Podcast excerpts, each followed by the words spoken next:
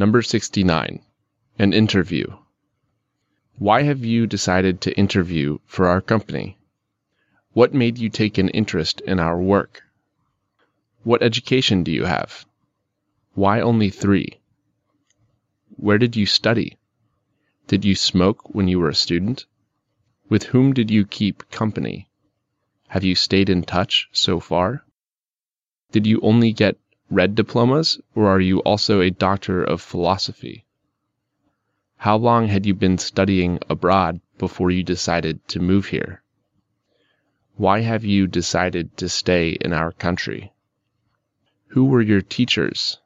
Were any of them outstanding scientists or politicians?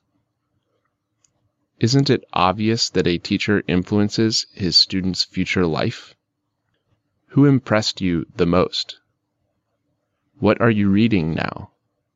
What party do you vote for? Are you married? Who agreed to marry you? Did she agree voluntary or by force? How long have you been married? Has she ever asked you if you had love affairs before you got married? Has she asked you what your life was like before you got married and if you were a decent person? You are a clever and decent person, aren't you? It seems to me that I'm a great interviewer, aren't I? Now I am all ears and I am ready to listen to you.